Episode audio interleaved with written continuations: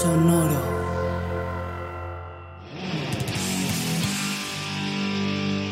Pues bueno, el día de hoy este, nos toca hablar de un cabrón que tenemos mucho tiempo, este, pues hablando de él en otros episodios, ¿no? Como que tenemos varios, como Jimi Hendrix, hablamos de Ray Charles, eh, como que es un punto de partida para, para mucha, de, para la música contemporánea, porque pues es una de las figuras más importantes del blues y del jazz, ¿no? Totalmente, güey. Aparte hemos estado rebotando por todos lados, pasando por su vida de refilón, que creo que ahora sí ya había que hacerle justicia. Como a muchos otros, ¿no? Sí, güey, es que está cabrón. También, o sea, es, es, impresionante. Hay tantos artistas tan importantes que, que el poder hacerle justicia tan rápido, o sea, no vamos, creo que vamos en el 32 episodios, una cosa así. Sí. Que pues no se puede, o sea, por más que queremos hablar de todos, pues va de a poco a poco y por fin podemos aterrizar hoy en Ray Charles. Así es. Este, pues bueno, no sé a qué hora nos estén sintonizando, a qué hora nos estén sintonizando, ni qué hora radio, a qué hora nos estén este, escuchando en, en, la plataforma de audio o YouTube de su preferencia. Y este, pero bueno, aquí estamos. Esto es Averiados. El tema de hoy, Ray Charles, la vida de Ray Charles, uno de los grandes compositores, músicos, eh, productores, ¿Qué más le podemos poner a este pelado? Es un, un auténtico estuche de monerías. Literal, un genio, güey. Un genio en la música que tiene sus tropiezos, tiene sus, sus demonios. Vamos a hablar de ellos. Este sí Una resultó un poquito averiadito, ¿no? Pues al menos la vida lo trajo muy, muy golpeado desde sí, muy, a muy corta edad. Vamos a, a, a, adentrarnos en su vida, en su, en su, en su música, en lo que dejó para, para, el, para el, la historia de la música. Y bueno, pues este, este es un episodio más de Averiados. Espero les guste. Y en el momento que me digas, Chubi, le empezamos a dar. Pues arráncate de una ya sin más preámbulo. Ay, cabrón. Vamos bueno. a darle, cómo no. Muy bien. Bueno, Ray Charles Robinson nació el 23 de septiembre de 1930 en Albany, Georgia. Eh, su madre fue Aretha Williams, la madre de Areta, aquí ya empieza mal, cabrón. La, en la, el primer pinche párrafo se fue la. sí, carajo. La madre de Areta murió cuando ella era una niña. Okay. Y este, su padre, pues, se declaró como incapaz de poderla cuidar. Y debido a que, pues, tenían una precaria situación económica, eh, las largas jornadas de trabajo y todo lo que envolvía a esta sociedad afroamericana de la época, pues lo, él se vio en la necesidad de darla en adopción. Y la niña fue adoptada de manera informal por uno de los, pues como un jefe de él, un trabajador con el, con el que él tenía un vínculo muy cercano, que era la familia Robinson. Eh, estaba ¿Jefe conformada del papá. del papá, sí. Ajá. Este jefe se llamaba Bailey, Bailey Robinson. Eh, tenía una esposa que se llamaba Mary Jane y la madre de él también vivían juntos. ¿no? Ok. En ese momento, Areta eh, toma el apellido Robinson, por eso, al, si, si lo buscan, si la buscan en, en la historia, la van a encontrar como Areta Robinson, pero su nombre era Areta Williams. Okay. Eh, el tiempo pasa y unos años más tarde, cuando Areta ya tiene 15 años cumplidos, eh, la embaraza Bailey. No sabemos si aprovecha, se aprovecha sexualmente de ella, uh -huh. no sabemos si ella finalmente se enamora, pero por la época realmente lo dudo. Yo creo que más bien fue un, probablemente Sí, un abuso sexual. Eh, esto genera una tensión muy fuerte en la familia Robinson. Pues sí, si vivía con, Eh, la, con la suegra y con, la, Sí, con- güey. Ajá. y con la señora, no mames. Y en, y en ese verano, estamos hablando de 1930, Areta se ve obligada a dejar Greenville, que es donde habita con la familia Robinson, y se muda a Albany, Georgia. Ok.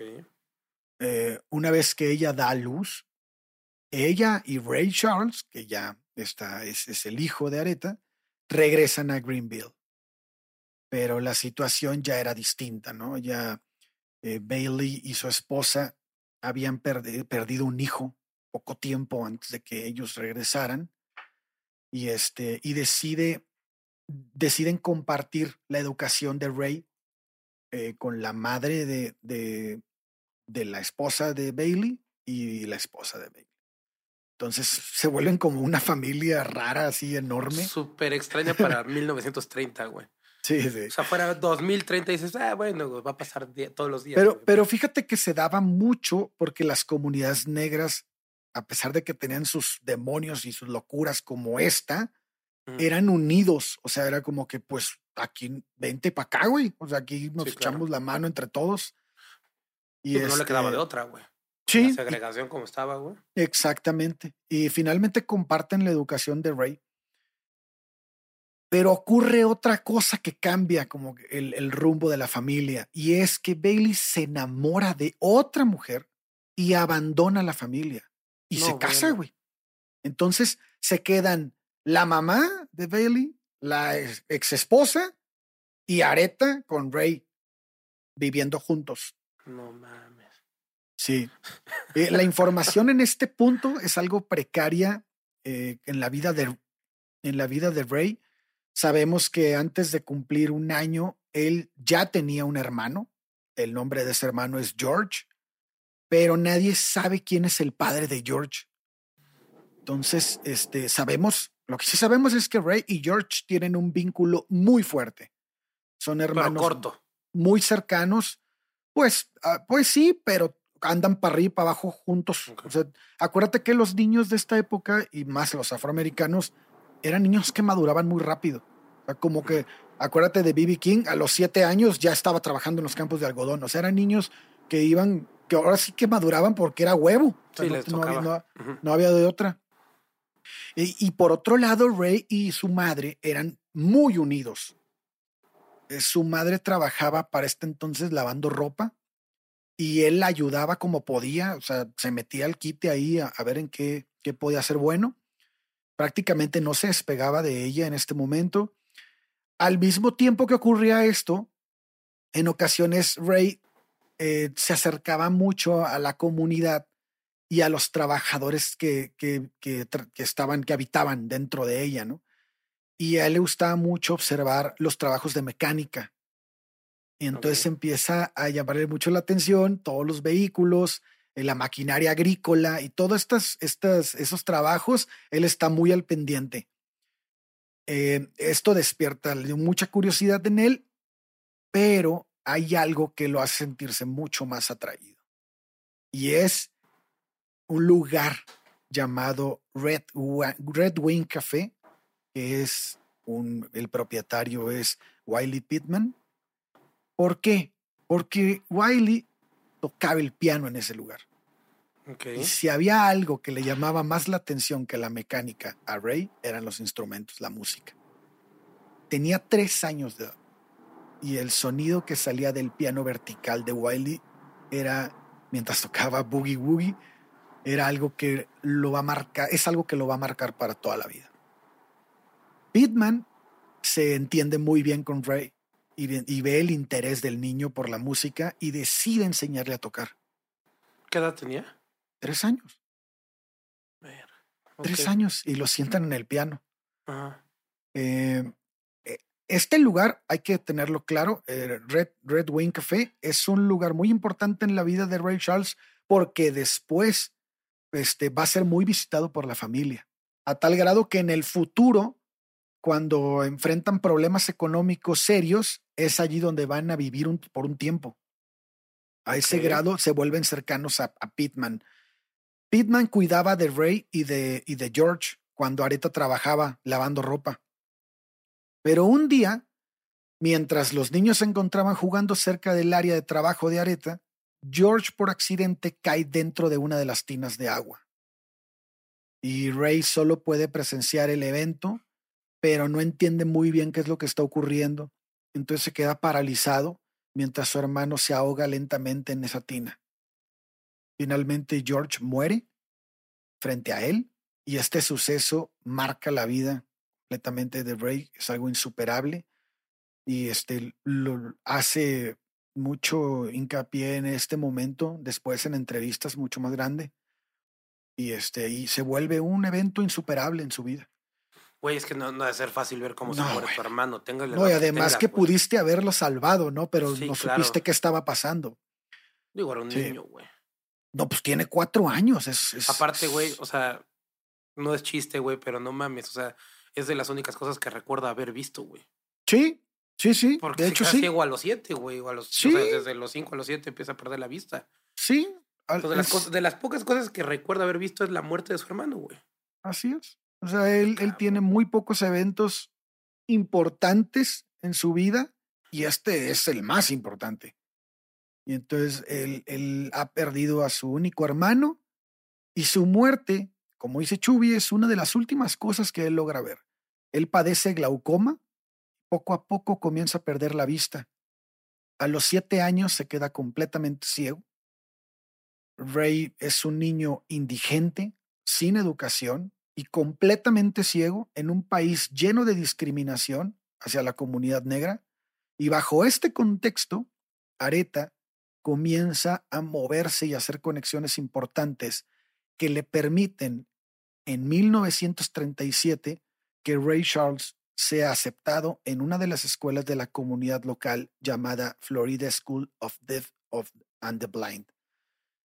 Está ubicada en San Agustín y se vuelve, pues ahora sí que la salvación, porque hay que decirlo, no aceptaban niños negros los, los, las personas que trabajaban en esta escuela se compadecen de la vida de Ray Charles y lo aceptan, pero es un caso único. Ok. en, este lugar es, muy importante porque es aquí donde Charles empieza a desarrollar su talento musical. Es instruido en música clásica y barroca, aprende a tocar el piano, las obras de Bach, Mozart, Beethoven son su, este, son el pan de cada día. Y su maestra es la señora Lawrence. Es ella quien le enseña el método braille en la música. Esto no es nada fácil para la gente que yo no estaba familiarizado con esto, pero yo imagínense. No lo busqué, pero debe estar muy cabrón. Es impresionante porque para lograr leer braille en piano, primero tienes que aprender a leer con la mano izquierda el en las partituras en braille y con tu mano derecha ejecutar. tocando. Y luego al revés. Con tu mano derecha lees braille y con tu izquierda ejecutas y luego unes la canción con las dos manos. Claro, entonces vas, vas primero con la izquierda, vas leyendo lo que va a tocar la mano derecha y con la, la derecha vas lo que tocaría la mano izquierda. Así es. De hecho, hay una foto de Ray Charles ahí eh, con la mano sobre la caja del piano.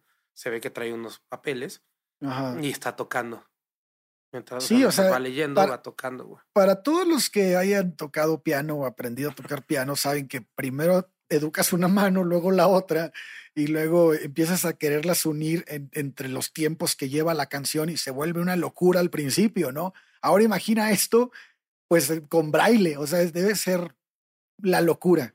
No, pero esta parte, la duración, o sea, es que está cabroncísimo.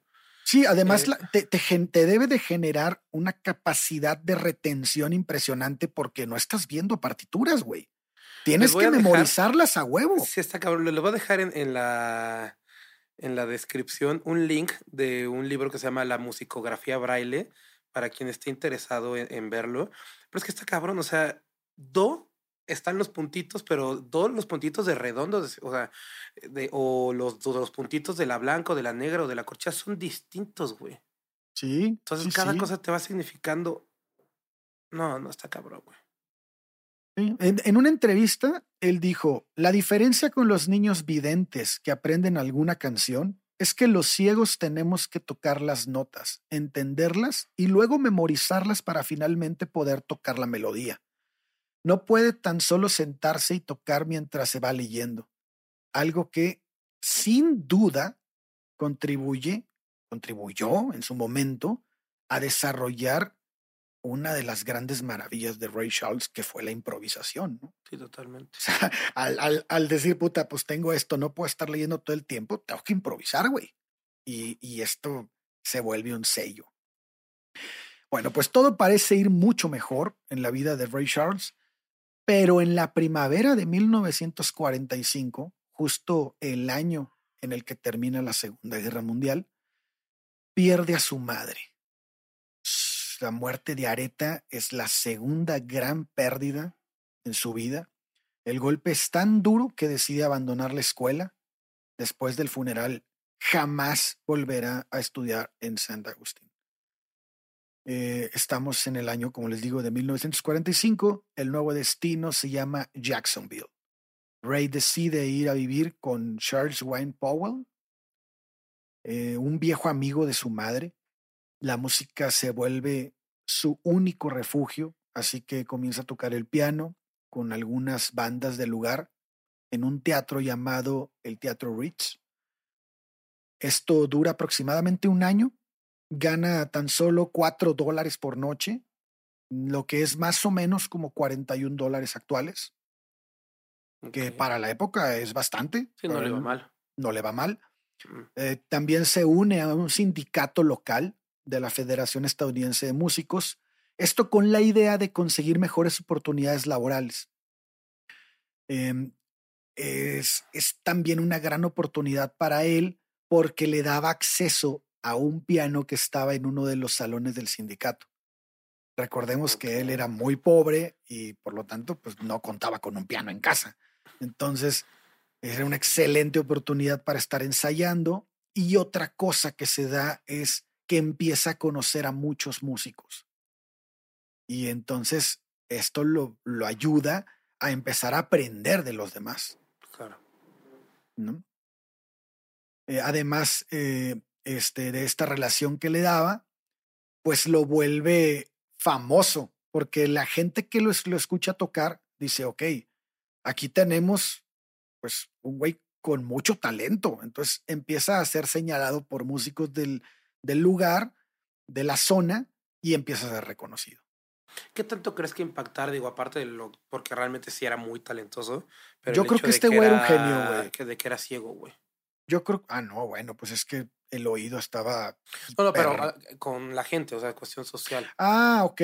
Pues es que yo creo que ocurre lo que ocurriría hoy en día, güey. O sea, tú ves tocar a una persona que tiene un problema como una ceguera y lo ves tocar por encima de la media, porque este güey tocaba ya a un nivel cabrón. Ah. Entonces, pues, te llama la atención, güey. O sea, se vuelve, se vuelve como una joya, así que dices, güey, ¿qué pedo? O sea, este cabrón no puede ver y toca mejor que cualquiera de nosotros. Entonces, para mí, en este momento histórico, en, en, este mundo en el que la raza negra es completamente sometida, discriminada, pues tener una joyita de estas era, era como el tesoro de la comunidad, güey.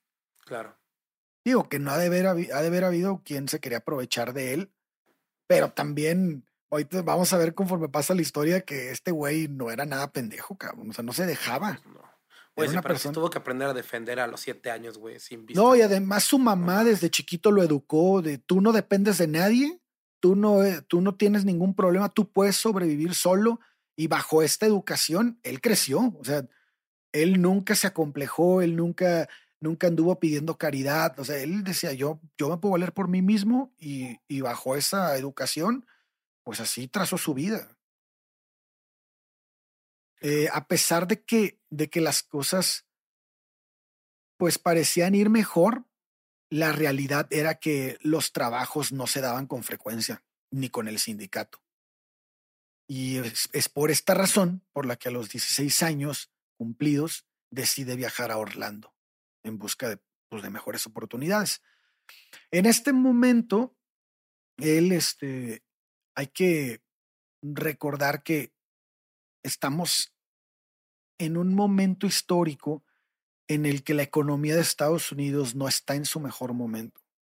Acaba de terminar la guerra y desgraciadamente para los músicos de la época, los lugares en que más se frecuentaban eran donde los, pues los soldados acudían para hacer, para, para, pues para echar cotorreo, güey, para tomar y escuchar música. Sí, pues era la gente de moda, güey. Ajá, y al ya no estar la guerra, pues estos lugares se fueron a pique. Ya no tenían tanta, tantas oportunidades como antes. ¿Qué pasa? Pues vive sus peores años. Vive en extrema pobreza, al grado de que pasa varios días sin, sin probar alimento. Y este, y pues esta transición entre lo que se vivía antes en los, en, en los, pues en los bares de los soldados, pues tiene que, tiene que migrar hacia otro lado. Y en lo que encuentra este cambio, esta transición, pues está jodido, güey. Y pues, ¿qué hace? Pues él decide refugiarse en las bandas de pop, de música pop. Entonces, Ray se adapta y empieza a realizar arreglos para una de estas bandas. En el verano de 1947 eh, se adiciona, él, busca adicionarse a un grupo y, este, y va a las, las pruebas, ¿no? A las audiciones. Este grupo es el de Lucky Millinder, que es este, pues era un, si a alguien no le suena su nombre, Lucky era un director de orquesta de swing y de RB. El talento de Lucky no era la ejecución, no tocaba ningún instrumento y cantaba muy poco. Sin embargo, tenía un excelente gusto por el espectáculo y esto lo llevó a que muchas bandas que él manejaba fueran realmente exitosas en aquellos años y esto explica por qué Ray quería y estaba interesado en trabajar con él. Nada más que en esta ocasión él es rechazado. Entonces, en ese mismo año, 1947, eh, debido a este rechazo y a que no encontraba jale, dice, no, pues me voy a mudar y el próximo destino es Tampa. Aquí es recibido por Charlie Bradley. Brantley. Él es un músico local que le da trabajo como pianista en su banda, una banda que muchos deben de conocer, se llama The Original Honey Dippers. Es un grupo de RB que había sido fundado en 1944 y ya gozaba con cierto reconocimiento local. Eh, hay que decirlo que Charlie Brownlee era uno de los músicos más reconocidos de la costa oeste de, Tampa. Y este, y vaya, si, si uno se mete a estudiar la historia de Tampa, siempre va a dar con el nombre de Charlie Brown. Es, es, un, es un músico sumamente importante. oh. Este momento de la carrera musical de Ray Charles es, es sumamente importante también porque eh, empieza a desarrollar un sonido que estaba basado en la influencia de Nat King Cole. Eh, se dice que fue en Tampa donde realiza sus primeras grabaciones. Pero aquí, si ustedes se meten a leer, con frecuencia se van a topar que hay ciertas discrepancias en, esto porque algunas disqueras aseguran que su primera grabación fue en Miami en el 51 y otras que en Los Ángeles en el 52. Entonces, bueno, hay un relajo ahí, todo el mundo se quiere quedar con el, con, el, crédito. Con el crédito. Según yo, sí fueron ahí por el 51. Sí. Con bueno, Time Records. Ah, bueno, pues Tampa dice que hubo grabaciones antes, entonces, pues, a ver, estaría bien echarle un, echarnos un clavado. O sea, como sea, lo cierto es que Ray Charles ya era un músico reconocido por muchas personas del medio. Sin embargo, faltaba algo en su vida. Estamos, eh, estaba, perdón, un poco cansado, digamos así, de tocar con, tocar para otras personas y tenía la inquietud de formar su propia agrupación. Esta es la razón por la cual decide dejar Florida. Tenía muchas ganas de visitar una ciudad grande pero también se enfrentaba al hecho de que pues era ciego, güey, ¿no? Y lugares como Chicago y Nueva York pues eran demasiado grandes para él. Así que él toma una decisión y opta por irse a Seattle.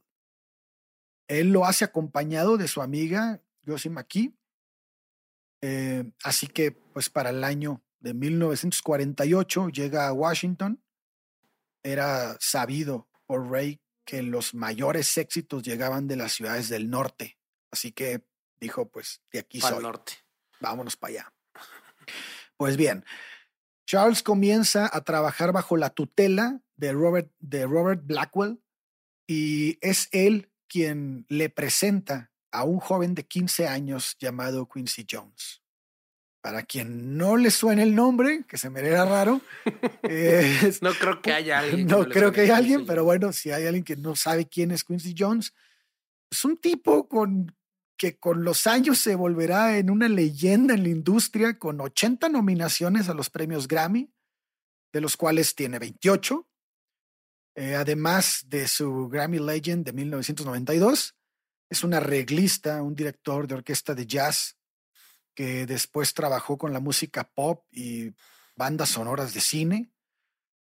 En fin, esperamos que en un momento en el futuro le dediquemos un episodio a este monstruo de la industria musical, trompetista, que era un mocoso, ¿no? En la película de Ray lo ponen como que él lo conoce en la calle, ¿no? En una entrada a tocar en un, en un lugar donde, no sé, yo creo que ya estaba tocando en este momento con este, con Maki, pero ponen como si lo hubiera conocido en la calle, pero realmente quien se lo presenta es Robert Blackwell es él quien este, trabajaban juntos y, le dice, mira, güey, conoce a este cabrón y se hacen brothers. Inseparables, güey. Inseparables.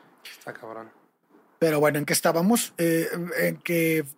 Ah, sí, bueno, conoce... pausa, me gustó que, que, pasáramos por todo Quincy Jones y que nunca mencionaras ¿A quién? al rey del pop, güey.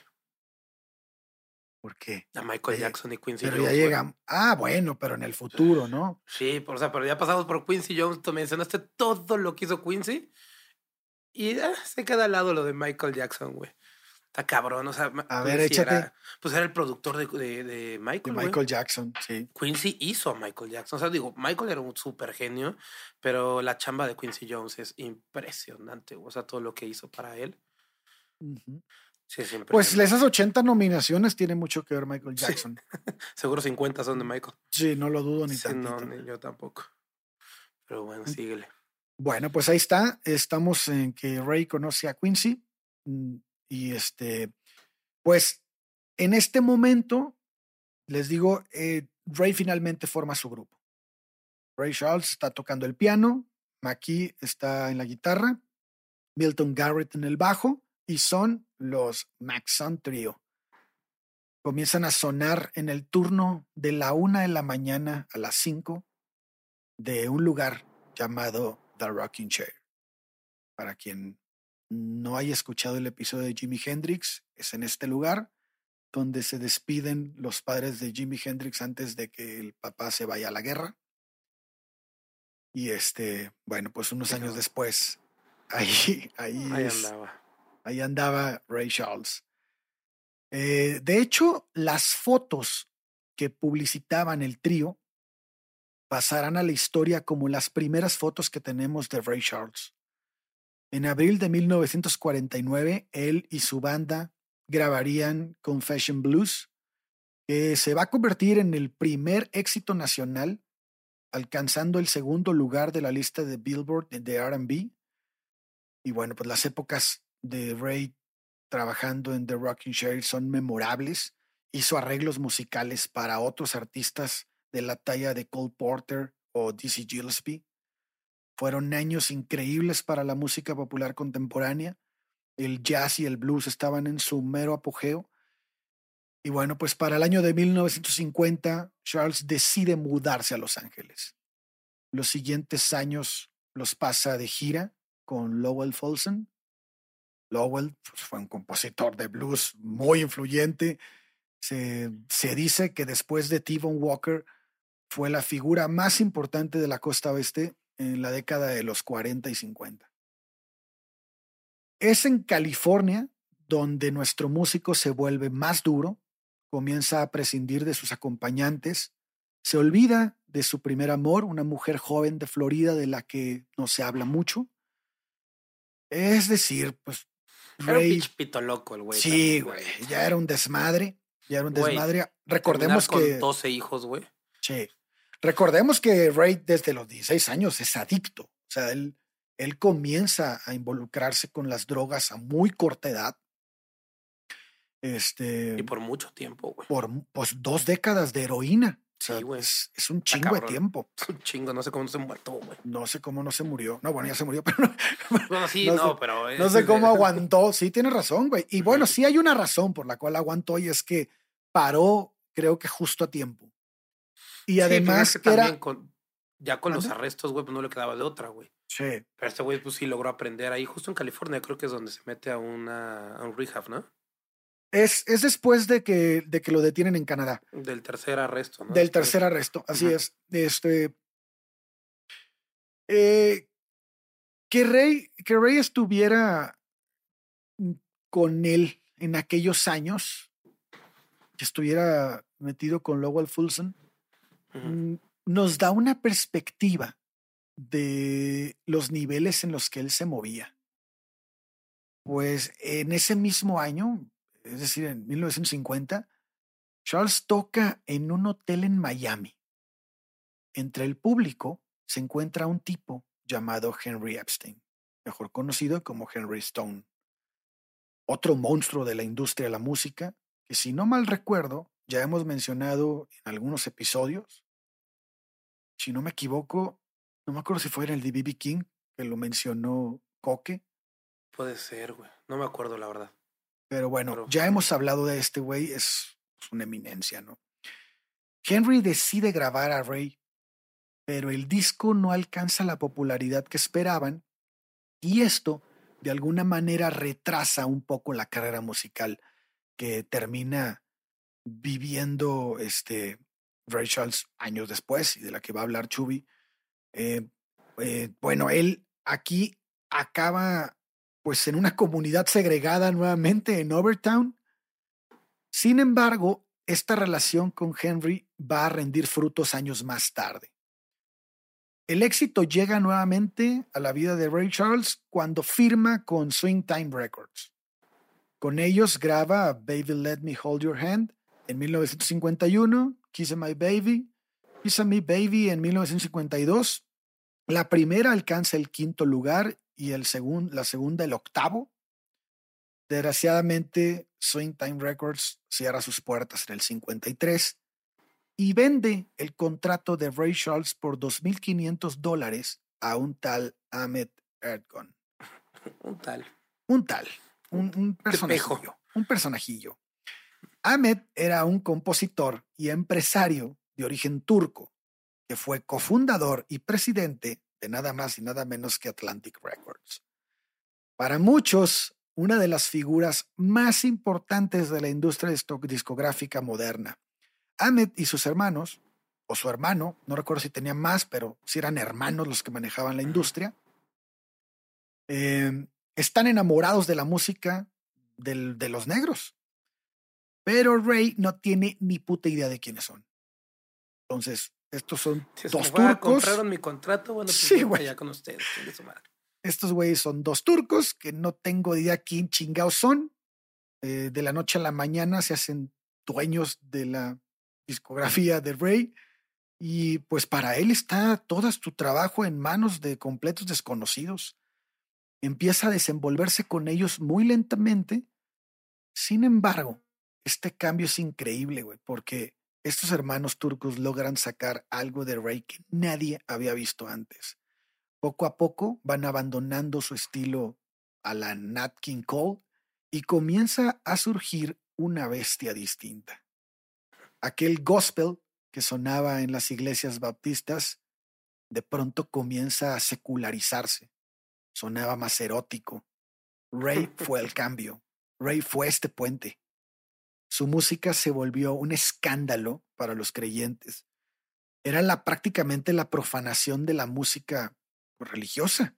Totalmente. Prácticamente era vista Pero, como una blasfemia. Qué cabrones, se escandalizan y cómo le hacen a la música secular lo mismo, güey. Estos güeyes la- agarran la música secular, le cambian la letra, Dios está aquí, güey, y ya, podemos cantarla nosotros, güey. Claro. Pero se lo haces que, al revés, es del diablo. que mucho tiempo lo hizo el country, güey. O sea, que lo vemos en, en ese estilo, ¿no? La música erótica de Ray era como un espejo de sí mismo, porque pues Ray era un probisco de la época. Cada viaje que hacía lo hacía acompañado de una mujer distinta. Su esposa lo sabía. marinero. Sí, güey. O sea, su esposa lo sabía, sus parejas eran comunes. en- este, era común que tomara de pareja a las vocalistas que traía con su banda. Y el resultado, como Chubby adelantó, fue una docena de hijos reconocidos para este. De 10 diferentes mujeres. Sí, güey. Sí. Está cabrón. Sí. Ahora. ¿Están los condones en esa época, güey? Sí, ya. Ahora lo que, lo que me impresiona es que a la par de eso, pues Ray Charles ya era un músico, compositor y productor muy reconocido en la industria. O sea, veía como, como esta, esta, este, ¿cómo le podemos llamar? Una como, como por un lado sumamente exitoso y por el otro, pues era una piltrafa familiar, güey. o sea, tú dices rockstar. Sí, un rockstar de la época. Exactamente. Antes de que existiera el rock, Ray Charles ya había dicho lo que era ser un rockstar, güey.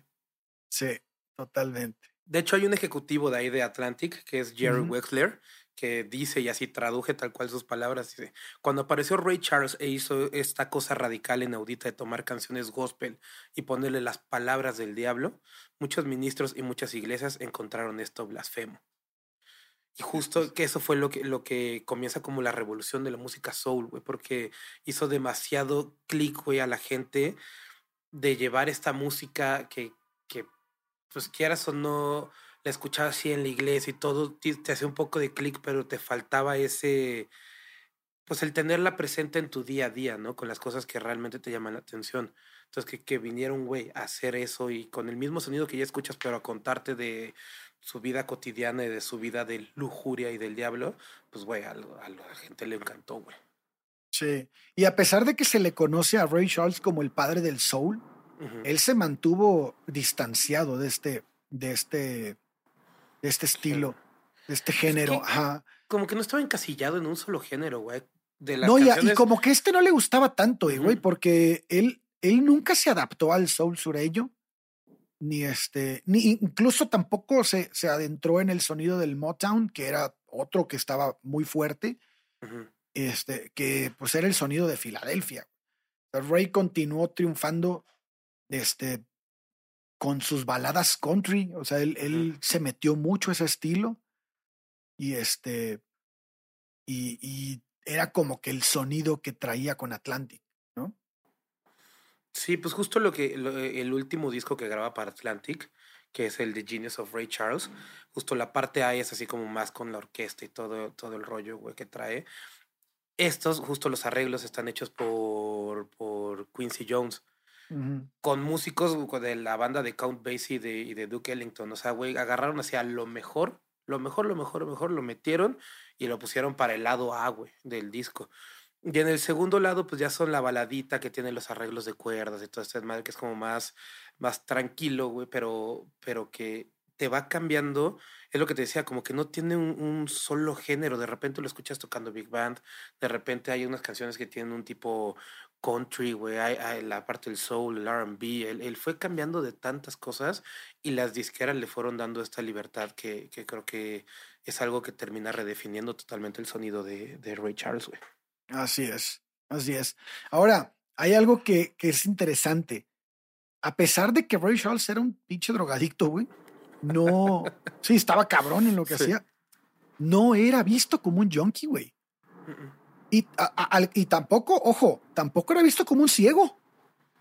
Y es de las cosas que, o sea, la parte de, la, de la drogadicción es de lo que menos se habla de él. Solo como que lo pasan así, ah, sí, tuvo una adicción de 17 años de heroína, pero no hay ningún acontecimiento que digan es que estaba hasta las manos. No, güey. O sea, pues, pues, era un rockstar, pero no hacía, o sea, él llegaba a tocar. No, no tenía problemas con eso. Y, y, y, a lo que voy es que hay una, siento que hay una conexión muy cabrona en lo que él decía, esta es mi vida detrás del escenario. Y la mantenía ahí. O sea, y, y la ceguera, o sea, había gente que que no sabía, que, que pensaba que se hacía el ciego, güey. O sea, la, es que, parece, güey. sí, güey. O sea, era, imperceptible en, su vida diaria. En su casa o en las oficinas de, del edificio de RPM que, que, el, que alojaban el, el, estudio de grabación donde él pues, generalmente estaba. Dicen que se desenvolvía con tanta soltura ahí, güey, que muchos visitantes decían, no mames, ese güey se está haciendo el pendejo, güey. Ajá, no está ciego. Y entonces él decía, no, a ver, espérense, güey. Mis Le oídos... la prueba de la mano, güey. ándale, güey. ándale. Órale, güey, a ver si se hacía de lado. Él, él decía, mis oídos son mis ojos y, y con ellos detecto los obstáculos. O sea, como También- vampiro el güey. Yo, pues, como si fuera un sonar, el cabrón. Como vampiro, como murciélago, güey. Sí, como, como murciélago. Y él además se, se hacía de muchas, como de muchas, este, pues, no sé cómo llamarle, como tenía como ciertas, organiza, organizaba su vida de tal manera Mm. que, que tenía acceso a cosas que probablemente otros, otras personas con, con su discapacidad no lo podrían tener. Él decía, por ejemplo, él tenía un sistema para ordenar sus trajes. Y una de las, de las, este, de ello era unas marcas que ponía en las suelas del zapato. Y eso, eso le permitía coordinar estilos y colores Sí, a la hora de vestirse, güey. Y también de estilo. O sea, él decía, no, pues este traje le queda con esto. Y este, Tuvo como un asesor de imagen, creo, ¿no? Que fue el que le, el que le puso los lentes. no lo dudo, güey, No, ni tantito, sí güey. güey, por ahí lo leí, no, no, no me detuve, perdón. Pero que fue el güey que le, que le dice, güey, que se ponga los lentes oscuros y ya de ahí los agarra para el real, güey. Pero sí fue como que hubo un güey que le, que le echó la mano en ese pedo. Pero ojo, cocinaba sin ayuda, güey. Madres. Sí, güey. No mames, iba a ver los partidos de básquetbol y celebraba las jugadas. Como si estuviera viéndolas. Con el puro sonido de los el- tenis. y lo- Ajá, ajá. Él era, era, tenía una adicción, además de las drogas, que era el ajedrez. Dicen Y que era muy la, bueno. La raza no quería jugar con él, güey. Sí. Él, él en una entrevista dijo, con las cartas dependes de la suerte, pero en el tablero es un cerebro contra otro. Sea, el güey era un- una bestia, o sea, un genio este güey. O sea, no, no le veo otra, otra forma de llegar a estos niveles en, en todo lo que era bueno. Y bueno, este, él va a Boston en una ocasión y en el aeropuerto es detenido. Es detenido por tercera vez y es este, le confiscan heroína y marihuana, que eran las dos drogas que él utilizaba. Y entonces lo, pues lo detienen. y Lo detuvieron por eso, o sea, hasta en una revisión y le encontraron la droga y vámonos. Que, no, que, que fue una revisión, pero ya sabían negro, que le iban a encontrar, güey. O sea, ya todo el mundo sabía perfectamente que él se drogaba y que tenía esas, siempre cargaba con esas drogas. Entonces no fue una, una revisión aleatoria, sino que iban por él. Ok, ok, sí, justo esa era mi pregunta. Sí, sí, sí. Entonces ya le dictan sentencia y el fiscal pide de tres a cinco años de cárcel. Entonces el, el, este, el psiquiatra, un psiquiatra que, es, que estaba del lado de Ray Charles, habla con el, con, el, con el juez y le dice, ¿sabes qué? Pues él tiene la intención de dejar las drogas. Entonces yo creo que podrías, pues podríamos irnos a una condena que, que vaya en ese sentido. El juez accede y le dice, ok, te voy a dar libertad condicional, pero tu condena es rehabilitarte. Un año de, de cadena, digo, de libertad condicional le dio, ¿no? E- Esto, pa- sí, esto para mí marca la razón por la cual Ray Charles sobrevivió, porque gracias a esta condena, él se rehabilita y al, bueno, lo que dicen la gente que es cercana a él es que él jamás vuelve a, a probar heroína. Güey, es que era eso o, o perder tu libertad y para él era perder su música, güey. Exactamente, era Cosa más tú, importante con- la música. Con Amy no pasó, güey. Con Amy hasta el papá dijo, ay, no, no tiene nada, no pasa nada, güey. El- sea, yo, sí. yo lo que veo es que el problema de Amy es que Amy tenía un problema de depresión, un problema psicológico Sí, fuerte. claro, totalmente. Y este güey era un problema güey de adicción. entrarle a la droga y vámonos. Ajá, Sí, y a pesar de todo lo que había vivido, ¿eh? Tal vez ni lo usaba, como dices, tal vez ni lo usaba para tocar o algo así, nada más era para... No, O sea, era más que una adicción era, era como, pues, un uso cotidiano, güey.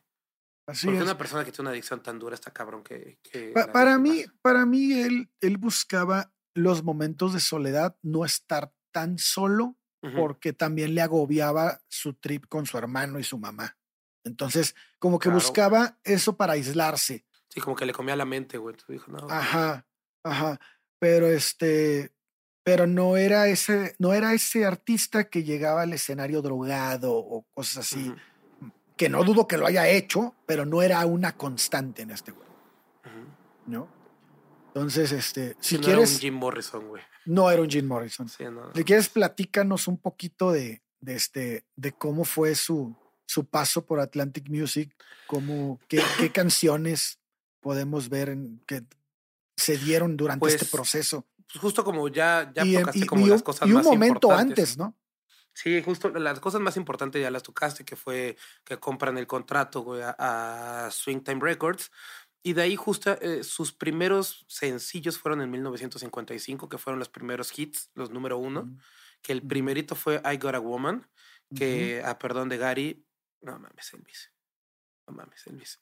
Claramente I Got a Woman con, con Ray Charles es mucho mejor canción, güey Ese sí se, se siente una estructura distinta. A mí escucho la versión de Elvis, como que le rompe la esencia a la melodía, güey, de la canción, güey. Como- o sea, ni sientes que es la misma canción. O sea, fue como, neta, pues no. Entonces, cuando la saca en 1955, es su primer sencillo número uno. De ahí vienen los, los éxitos de, de This Little Girl of Mine y de Esto, Nighttime. a ver, esto para que la gente se ubique en el tiempo, estamos entre el 53 y el 59, que fue el tiempo Ujú. en el que duró en Atlantic Records. Correcto. Correcto. Y te digo, estos sencillos, el primero fue en el 55. que fue dos años después de haber firmado ya con, con Atlantic, o sea, de que cambiarse con Atlantic es cuando consigue el primer hit. Pero en, en el, en el 53 tuvo Mess Around, ¿no? Que es el que, que lo tengo como el primer éxito con, con Atlantic. Yo tengo marcado que el, bueno, así como el número uno, o sea, Chance ese llegó el más a exitoso, top, ok, ajá. ya te fuiste el al top. número ya. uno es I Got a Woman en el 55. Ok. Ajá. Y de ahí, pues te digo, vienen This Little Girl of Mine, The Night Time, It's, It's the Right Time y What I Say, Af- ¿no? A Full for You también está en ese tiempo, ¿no? Sí, en realidad es que, que, que en Atlantic pues grabó, tuvo, tuvo como una libertad que le fueron dando, no la libertad que le dieron en, en ABC, pero sí le- lo dejaban ser y aparte le daban como los mejores recursos, ¿no? Que es como lo que te contaba con el, con el último disco, con The Genius of Ray Charles, que, que hay un dato súper, súper, súper cagado de ese disco que me gustaría contarlo.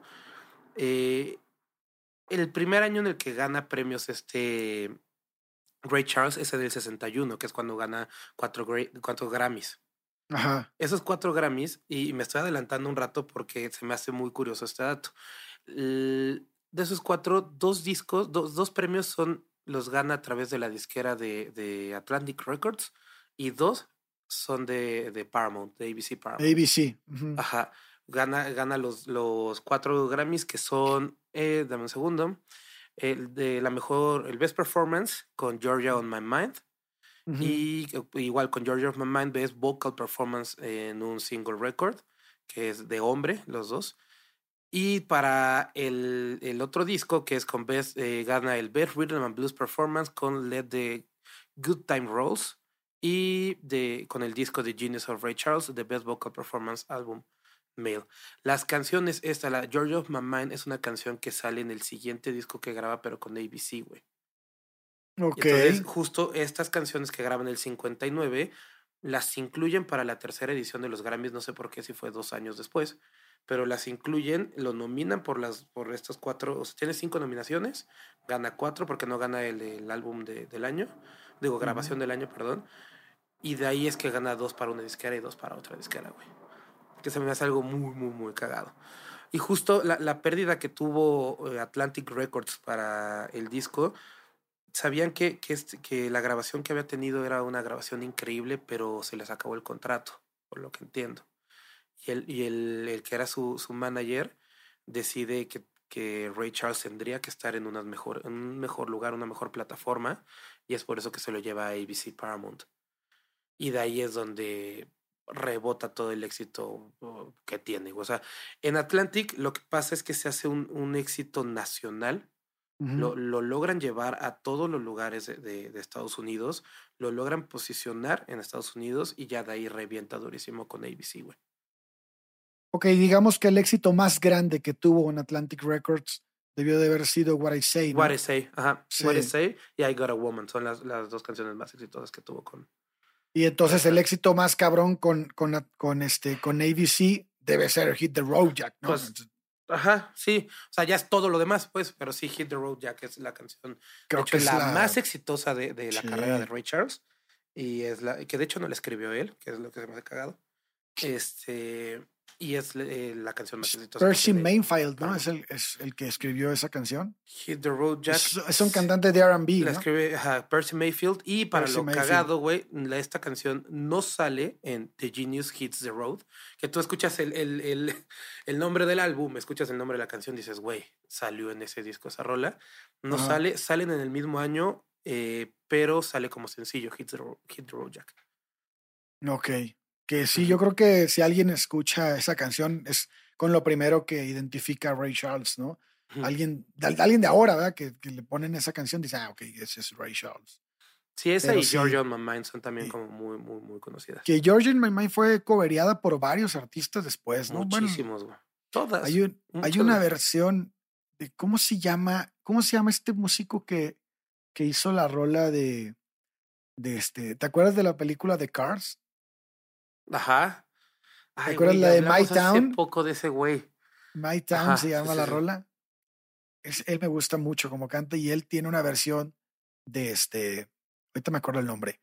Él tiene una versión de, de Georgia in My Mind, este, buenísima. ¿Cómo dices que se llama la canción? ¿De Cars? My, Ta- My Town, creo que se llama. My Own Town, creo que es así, no, no me acuerdo. Ok, es James Taylor. La canción James es Our Taylor. Town. Ajá. Es ese, sí, güey. Él tiene una versión de Georgia on My Mind buenísima. güey. Ok. Me gusta mucho cómo la toca. Sí. Este, muy country, ¿no? Muy de este. Sí, ese güey es muy estilo. country. Tanto que bueno. sale en Cars, güey. Así es. bueno, pues ya pasamos eh, ABC, ABC Paramount, que es un momento clave, ¿no? En la, en la música de Ray Charles. Y pues comienza el declive, güey, ¿no? Después de, después de esta, de esta, este, de esta disquera, de su tiempo en esta disquera, y hay una razón importante, ¿no? La música comienza a quedar fuera de época. Sí, el- su género ya no estaba. Empieza, pues, Escuchado. la fuerza, ¿no? Del rock psicodélico. Empiezan bandas ya, este, Sí, pues en el 63 es el inicio del rock psicodélico, ¿no? así es. Y se cambia a ABC en el 59. Así es. Entonces, pues ya vienen músicos, pues de la talla de, de Jimi Hendrix, de, de muchos de los que ya hemos hablado aquí. Y pues sí, y su música pues comienza a quedar un poco atrasada para lo que, para lo que se estaba viviendo, para la escena artística de estos años. Eh, sin duda, Ray Charles marta- marca un, un, este, un antes y un después que va a ser pues reconocido si, lo, si bien lo fue en su época, en los años póstumos, pues eh, marcado como uno de los grandes artistas, grandes compositores eh, en la escena del jazz y del blues que marcaron la época, que marcaron un brinco, que fueron los padrinos de muchos músicos que conocemos, que conocimos después. Este, no sé, ¿quieres agregar algo, Michubi, antes de llegar a su a su Yo muerte? sí, güey. El contrato que hizo con, con ABC Paramount. Es yo creo, no sé si, es- Ah, fue el sí. primero, güey. Pero no sé si hay muchos más de este tipo. ¿De, este de cabrón- dinero? No, consigue negociar que después de cinco años, él iba a ser dueño de los masters, de, de- de las canciones, güey. ¿Cómo lo hizo, güey? No sé, siendo Ray Charles puedes hacer esas cosas, güey. Pero él es de los pocos artistas que, que es dueño de sus canciones, de sus masters. De las canciones sí son dueños todos, pero de los masters, que es la grabación como tal, que es lo que financia la disquera, él es dueño. Aparte, le daban libertad de grabar cuanto disco quisiera. Ujú. O sea, sin, sin cuestionárselo ni nada, él sí, ah, sí, métete a grabar. O sea, casi casi sin pedir permiso tenía que grabar, po- podía grabar discos el güey. Entonces es algo, algo muy importante porque pues este güey termina teniendo un chingo de lana. Sí, no, locura. Sí, porque era dueño de esas cosas. Y es algo que no pasa en Pocos, ningún- ¿no? Yo, yo Sí, no. conozco otro caso, güey. Yo no había escuchado de ningún caso, güey. Entonces, No conozco otro ajá. caso. Sí, tienes razón. O sea, el, el- el- lo que él obtuvo de su música probablemente no lo ha obtenido nadie. Sí, no. es, es increíble. Pero bueno, pues como todo lo que empieza tiene que terminar. En 2003, eh, Ray Charles se sometió a una, eh, a una operación, una cirugía, que era un reemplazo de cadera, eh, de la que salió muy bien. Él pretendía volver a, la, a los escenarios, hacer sus giras. Pues grabó un disco más.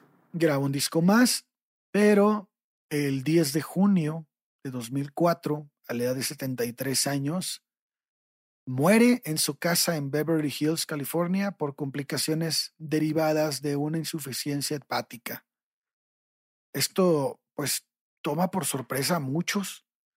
Estaba, me acuerdo que eh, se estaba grabando la película de Ray Charles, de su vida. Estaba Jamie Foxx, ¿te acuerdas que era el que... Él escoge a Jamie Foxx aparte, porque llevan a varios artistas, eh, actores a, a, este, a la casa de Ray Charles porque él dijo que él iba a decir quién lo iba a interpretar. Órale, va, les doy chance, pero yo escojo el cast. Pero yo escojo quién es. Ajá. y cuando escucha tocar a Jamie Foxx, que ojo, Jamie Foxx, pues, no mames, es músico que tiene, es un, es un artista hecho, completísimo. en la película. Ah, no, claro, él es músico. Ah. Él es músico porque a él lo abandonan, a Jamie Foxx lo abandonaron sus padres, güey. Y, y, a él, el que, lo, el que se queda con él es su abuela. Y su abuela empieza a ver en él como que algunos atributos artísticos y lo mete a estudiar piano. Y se vuelve una chingonería. De hecho, de, Jamie Foxx es de los pocos artistas que pueden presumir que tienen el Grammy de música, el premio de televisión de serie y el, y el Oscar, güey. O sea, ¿cómo se llama el de, el de, el de televisión? Ay, güey, justo estaba tratando. Emmy, el Emmy. Ah, tiene, el Grammy, el Emmy y el, Oscar. Tony, güey. O sea, el güey está cabrón. Ya que se meta a teatro musical para que tenga el Tony, güey. Y vámonos, tiene todos, güey. Y, y cuando lo escucha tocar piano, Ray Charles dice, quiero que él sea, güey. Y bueno, pues hemos visto películas que ha, que ha hecho de músico, Jamie Foxx como el solista. y, y, en este caso. De hecho, le vale un Grammy. Digo, un Oscar. Ray Charles, no me acuerdo, ¿gana el Oscar por Ray Charles o por el solista? Según yo es por, Ray, Charles. Gana, gana sí, ¿verdad? que para mí se lo debió de haber ganado en el solista, ¿eh? eh a, mí se me hace el papel que hace en el solista es impresionante, pero bueno, el chiste es que él lo escoge, ¿no? Y en el, desgraciadamente, eh, Ray Charles no puede ver la película terminada, ¿no? se estrena. Se estrena. güey. No iba a poder verla aunque hubiera estado vivo, güey. Ah, bueno, tienes razón, güey. Qué pendejo. Pero me refiero a que no estaba cuando se estrena, güey. qué, idiota. Desgraciadamente, Richard no pudo ver su película porque pues, era ciego. Pero. La pudo haber visto en braille, idiota. Ah, el guion, el guion. Yo, sí, claro. Güey, pero me refiero, me refiero a que se muere antes, güey antes de que la película se estrene. Y, y, además él estuvo acompañando la película. O sea, él estuvo ahí este, más o menos contándoles cómo había estado el pedo. Sí. Y este, o sea, sí es una historia fidedigna. Sí, igual que su libro. El, el libro de Ray Charles fue escrito en coautoría con el. Qué chingón. No me acuerdo quién es el fue que escribió con él. Arthur, no sé. No sé cómo Como el de Chabela, ¿no? Sí. Que lo escriben en conjunto lo escribe en conjunto y este y se vuelve pues es un librazo, güey. Si tienen la oportunidad de aventarse el, el libro de Ray Charles, se, se van a llevar una muy buena. Estoy tratando de buscar el, el nombre. Yo había leído que había una como discrepancia con la película. Ajá. Que fue cuando eh, en lo que pasó en el 61, que se negó a tocar en el teatro en el, en el Bell Auditorium en, en Augusta, ah, Sí. Y, y en la película dicen que estaba vetado de Georgia, pero muchos historiadores dicen que no es cierto, que en realidad nada más estaba vetado del auditorio y que bueno, que nada más lo habían multado y ya, güey. Y que tenía que pagarle al, al promotor de la fecha. No, no quiso tocar esta fecha por la segregación del teatro. Había muchos teatros que tenían una segregación. Entonces había como eh, entradas diferentes para la gente negra, lugares específicos para la gente negra. Entonces Ray Charles dijo que no iba a tocar ahí. Que, que no jalaba. si no, no jalo. Que justo están los... Es eh, David Ritz. David Ritz es el que escribe el libro de Brother Ray. Brother Ray era como lo conocía la comunidad negra de músicos. Ok. Y este, por eso le ponen así al libro. Mm, Eh, es, es el que les digo que si tienen oportunidad de leer, está muy bueno. Eh, entonces, sí, güey, ah, pues tiene varios, varios este, acontecimientos de este tipo de discriminación, ¿no, Chubi? Sí, de hecho, de- bueno, él sale de, de todo el Chitlin Circuit, como muchos de los, o si no es que todos los mejores artistas de la época que era- son afroamericanos, eh, pero justo él, él vive mucho esta parte y siempre estuvo en lucha. Aparte de, de que su, pues su música hacía como un movimiento revolucionario, güey, y hacía que, que, que la segregación no fuera tan fuerte. Pero sí, la mayoría empezó tocando en el Chitlin Circuit, güey. El Chitlin Circuit, para los que no saben, eh, son circuitos que había en diferentes ciudades que estaban como afuera de la ciudad, que eran bares, teatros y zonas de recreación donde podían los negros expresarse artísticamente. Era ahí donde iban todos los, todos, todos los artistas negros, ya fueran pintores, eh, cantantes, eh, músicos, fueran este, actores o algo así, todo lo hacían en estos circuitos. Y de ahí poco a poco estos teatros empezaron a desaparecer cuando después de la desegregación. Y justo hay algunos teatros que son ahora teatros muy grandes y muy importantes que eran parte del Chitlin Circuit. Pero Ray Ok. Charles ayudó muchísimo a que, a que la desegregación su- sucediera, güey. Con madre. Pues bueno, ¿tenemos algo más, Pues no, mi querido Chubi? solo, bueno, que el último disco le valió 10 Grammys Ah, sí, cierto. Ya post muerte, ¿no? póstumos, ajá, son del, del 2005, Grammy del 2005. Che, 10, güey. 10. Nada más. Muerto, güey. Nada más 10. Está cabrón. No, sí está Ah, y, y de dato curioso les voy a poner eh, acá abajo una liga que leí en la semana, según yo le iba a guardar para esto, pero se me olvidó. Eh, de todos los artistas, de la generación económica que han hecho artistas muertos en el 2022.